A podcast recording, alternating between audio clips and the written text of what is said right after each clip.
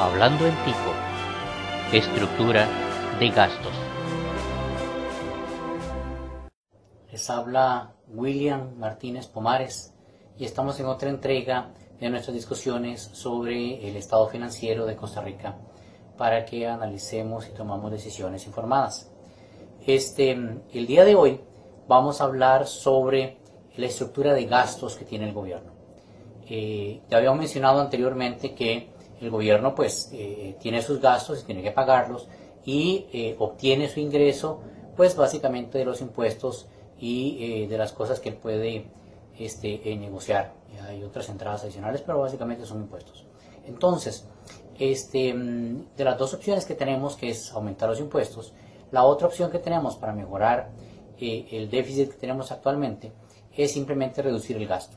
Pero para eso necesitamos entender eh, cómo se genera ese gasto, cómo se distribuye este, todo lo que el gobierno paga. Y eh, para eso necesitamos unos cuantos números.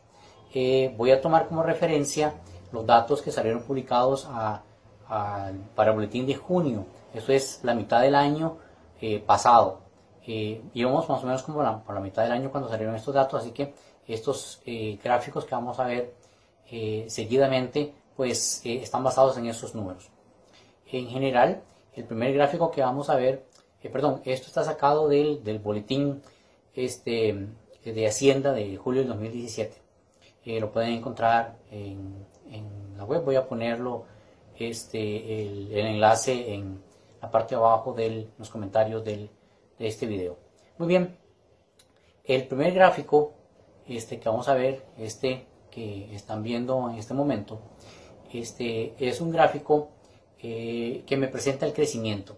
Aquí podemos ver cómo este, eh, los diferentes rubros que componen el gasto van creciendo. Vemos tres, tres columnas. Básicamente estamos hablando de este, eh, la parte de remuneraciones, la parte de transferencias y la parte de intereses.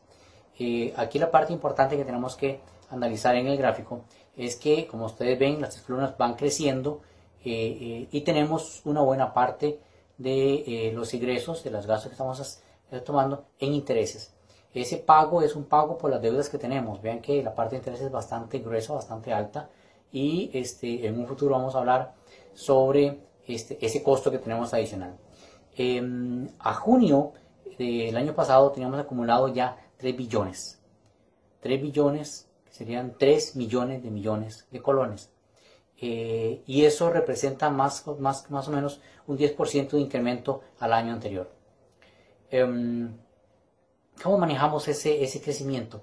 Bueno, este, eh, vamos a ver este otro gráfico, que es el gráfico de eh, la distribución de estructura de gastos.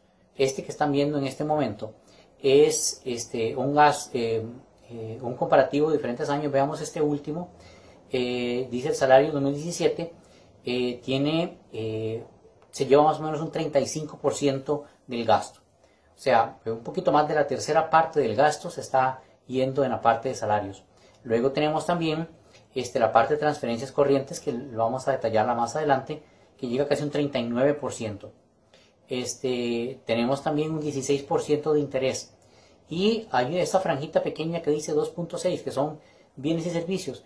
Esa franjita es básicamente la franja que el gobierno puede maniobrar, que es las cosas que ellos compran, alquileres y cosas de estas, ¿verdad? Que serían los que ellos, el gobierno directamente, sin necesidad de la Asamblea Legislativa, podría manejar. Ven que es muy poquito y manejar eso, pues obviamente no nos va este, a mejorar absolutamente en nada. Este, así que es mínimo lo que se puede hacer ahí. Tenemos que ver cuáles son eh, las cosas que más están comiendo eh, el gasto, que en este caso serían los salarios, las transferencias corrientes y los intereses. Entonces, bien, Teniendo ese panorama, este, em, de hecho, mm, no sé si notaron en el gráfico, hay una eh, eh, pequeña disminución en la parte de remuneraciones, ha estado yendo hacia la baja, este, eh, pero eso no significa que el monto que se está bajando en remuneraciones, en general que el monto se esté bajando en remuneraciones, no es que estemos pagando menos en salarios. Lo que está ocurriendo es que está creciendo la transferencia. Entonces, obviamente, en términos este, eh, porcentuales, la transferencia está siendo más grande y entonces el, el, ¿cómo se llama? El gasto está siendo más pequeño. pero en términos generales, nominales, pues obviamente el gasto está creciendo bastante. Porque eh, la remuneración crece y también crece, este, ¿cómo se llama? Eh, mucho más la, parte de transferencias. Entonces, analicemos cada una de estas dos partes, la parte de remuneraciones y la parte de transferencias. Veamos cómo está partida este, eh, esta parte de remuneraciones. en este gráfico que están viendo en este momento, este, tenemos cómo se está distribuyendo la remuneración. Tenemos ahí, por ejemplo, vean ese trozo gigantesco de casi un 59%, eso es el gasto en el MEP. Vean la cantidad de dinero que nosotros gastamos en remuneraciones de este, educadores y de la parte de educación. Ese es un monto gigantesco. Y ojo que este es el monto del MEP. No estamos tomando en cuenta el monto de, este, ¿cómo se llama? Las, las universidades. Este monto es solo remuneración. Entonces ahí, este, en ese ministerio, ese ministerio, eh, digamos que más gasta en remuneraciones. Luego, eh, comparado, veamos otros, eh, por ejemplo, el Poder Judicial tiene apenas un 15%, Seguridad Pública un 7%, Justicia un 4% y Salud un 3%. Comparen un 3% de remuneraciones en salud con este, el 59% de remuneraciones por parte del MEP. Noten ustedes que este, esta parte que estamos hablando de salud, pues obviamente es el Ministerio de Salud, eh, es diferente a hablar de caja, ¿verdad? La caja es una cosa y el Ministerio de Salud es otra. Sería un 3% en la parte del Ministerio de Salud que estamos gastando ahí. Y en la parte de Poder Judicial y Seguridad Pública, pues obviamente estamos gastando un 15, un 7 y un 4. Bien. Este. Mm, eh, ok. Ahora. Eh, tenemos ya esta parte de remuneraciones, eh, vemos que hay un gasto importante en la parte de, educación que no digamos que es malo, eso significa que estamos aportando mucho y que el gobierno está dando un fuerte impulso a la parte de educación que es como debiera ser. Lo que tenemos ahí es que revisar un poco la parte de la eficiencia porque este, obviamente necesitamos mejorar, capacitar de forma tal de que la o cambiar el esquema de educación, que eso podemos verlo más adelante, en otra ocasión, eh, para mejorar los resultados eh, que estamos teniendo a nivel internacional, justamente cuando comparamos los estudiantes con los estudiantes de afuera, o con los eh, criterios que se tienen afuera para evaluar la educación. Tenemos que revisarlo bastante bien. Ahora bien, este, agarremos esta parte y veamos este otro gráfico que es cómo se distribuye esa remuneración. Eso es el monto completo que yo estoy gastando en hacer pagos de salarios. Pero entonces veamos cómo se parte eso.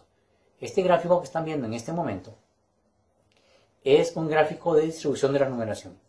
Ojo, un 38% se está yendo en el salario base. Eso es lo que se gana la gente eh, como base. Luego hay un 17% que el gobierno tiene que pagar en cargas sociales. Ya conocemos, ¿verdad? Eh, seguro y todo ese montón de cosas. Eh, y luego, ojo, tenemos un 45%, todo el resto, todos esos eh, trocitos adicionales que ustedes ven ahí, son pluses salariales, son adiciones al salario base. Entonces, noten que tenemos un 38% de la base y los pluses son un 45%, o sea, estamos pagando más en pluses que en la base. La base se varía este, supuestamente dos veces al año, tomando en cuenta la inflación. O sea, si la inflación es mucha, pues obviamente subimos los salarios de acorde para que eh, la gente no eh, pierda poder adquisitivo. Pero si la inflación es baja, entonces el ajuste salarial no debiera ser tan alto. Sin embargo, los ajustes que se han venido dando este, han sido bastante más altos que eh, la inflación. Bueno, ahí existen unas cuantas fórmulas que se aplican, pero en general, este, cuando se afecta la base, eh, tiene que estar un poco relacionado a la parte de la inflación porque la idea es hacer un ajuste para que la persona no pierda su poder adquisitivo. Pero noten ustedes que muchos de los pluses salariales están dados en, haciendo referencia a la base. Así que si la base crece, el plus también crece. Hay algunos pluses que están valorados por tiempo, como por ejemplo las anualidades. Esas anualidades crecen este, cada año. Entonces los pluses van a seguir creciendo y creciendo. Este, y tenemos obviamente ahí un problema porque las remuneraciones van a seguir creciendo y van a seguir eh, engordando el, ¿cómo se llama? Eh, la, estructura de gastos. Entonces, eso para que lo tengan ahí. Em, más adelante, en otro video, vamos a hablar sobre eh, qué soluciones o qué cosas se pueden hacer con la parte de salarios. Lo que todo el mundo teme es que eh, vayan a decir no vamos a cortar salarios. ¿Y cómo se va a recortar salarios? Se, recortan los salarios base.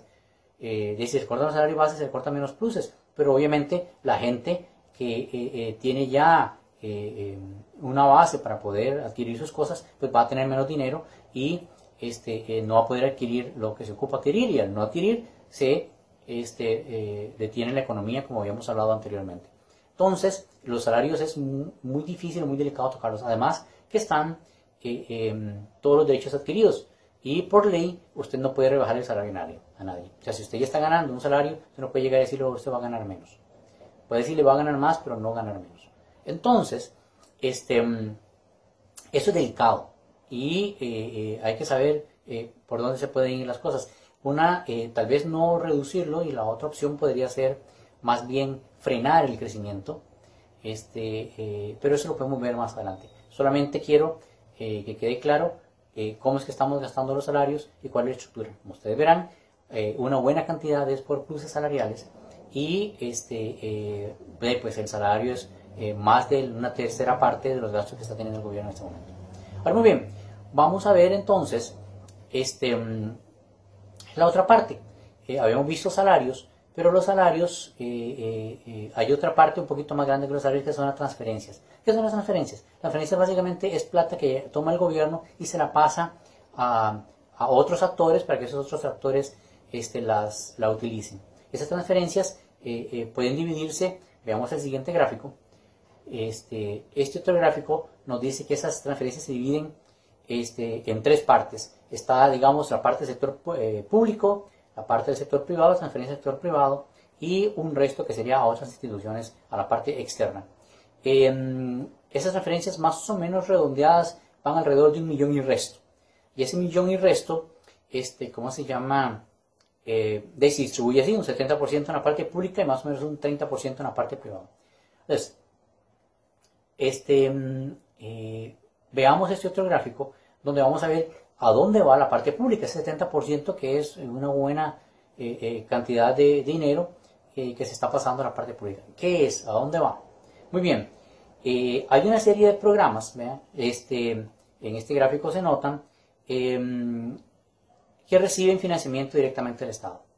Por ejemplo, está el FES. El FES es básicamente un dinero que se da a las universidades para que de, la educación sea universal y las universidades puedan trabajar eh, autónomamente con ese dinero eh, em, para crear mejores estudiantes, obviamente. Entonces, noten que de esa parte de transferencias que estamos dando, un 31% va al FES. Luego, tenemos por ahí unas transferencias que se hacen a la caja. Eh, las transferencias que se hacen a la caja, ojo que eran, son diferentes a la parte de las transferencias que se hacían remuneraciones de salud que habíamos hablado anteriormente. Estas transferencias forman un 24% de este, eh, este gasto del sector público. Luego, este, se manda también dinero a las juntas de educación. Esta parte de dinero a las juntas de educación es dinero que se manda a las juntas de educación, a las administrativas, para que ellas hagan, obviamente, eh, eh, uso para diferentes actividades en las diferentes escuelas. arreglos, este, compra de equipos, alimentación, etcétera, etcétera, que es la plata que se manda a las escuelas para que puedan funcionar. Y son administradas por las juntas de educación que son entes descentralizados del, del MEP. Este, luego tenemos también el FODESAP. Ese FODESAP se está llevando alrededor de un 12%. Y este, otras erogaciones adicionales que tenemos por ahí. Entonces vean que esta parte del sector público este, eh, eh, son grandes erogaciones que se están dando eh, para poder trabajar con diferentes servicios que se están dando por parte del gobierno. En esta parte, otra vez educación, está salud, y, ¿cómo se llama? Em, y la parte de, eh, eh, las, bueno, las juntas de educación, la parte de educación y esto, y otros, y otros elementos adicionales. Ahora bien, eh, eso es el 70% de esas erogaciones al sector público, ¿verdad? el, perdón, el 70% son las erogaciones, transferencias, que es la parte del sector público. Ahora vemos la, parte del sector este, privado. ¿Qué son? Bueno, básicamente son pensiones, como ustedes están viendo ahora en el, en el diagrama. Eh, eh, ese 30% se va en pensiones. Y eh, ustedes ven en el gráfico son bastantes leyes, bastantes regímenes pequeños de pensiones, pero si ustedes suman este, todos los que tienen que ver con el magisterio, se lleva un 78%. Entonces, de la erogación de transferencias, que era un 30%, un 78% de eso se va todo para este,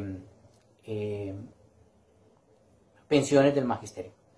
Entonces, eh, vean ustedes que la estructura de gastos es muy simple. Verán ustedes que son unas cuantas cosas. Este, existen un montón de cosas pequeñas que se están erogando por un lado y para el otro, ¿verdad? Pero hay eh, actores que son bastante voluminosos, bastante grandes, este, eh, y eh, básicamente forman una buena cantidad del dinero que se está mandando o que se está gastando en el gobierno.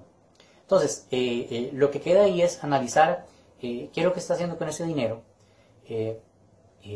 cómo se está trabajando y cuál es la verdadera eficiencia de trabajar con ese dinero y lo que me está dando, el resultado que me está dando.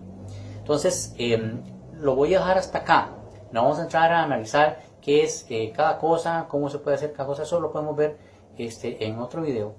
Eh, la parte interesante de aquí es que vean eh, cómo puedo agarrar todo el monto que se está, que se está gastando por el gobierno y dividirlo en, en unas partes bastante este, visibles, ¿verdad? Y que son pocas, básicamente, que se pueden ver los, los elementos grandes. Pueden a veces hacerse recortes en elementos mucho más pequeños, este, pero eh, esos recortes pueden ser eh, que no me afecten al, gasto general global. Si nos acordamos, este, eh, si hacemos recortes en los rubros mucho más grandes, pues obviamente se va a hacer un recorte mucho más importante. Entonces, tomemos eso en cuenta y les agradezco por estar, haber visto hasta ahora estas eh, cápsulas que estamos trabajando, estos eh, videos de explicativos y eh, con gusto seguiremos trabajando y seguiremos trayéndole más información. el siguiente video que vamos a trabajar justamente va a hablar sobre la problemática del crecimiento del déficit y este, las opciones que tenemos para solucionarlas. Por el momento, muchas gracias por haber prestado atención y nos vemos en la próxima. Muchas gracias.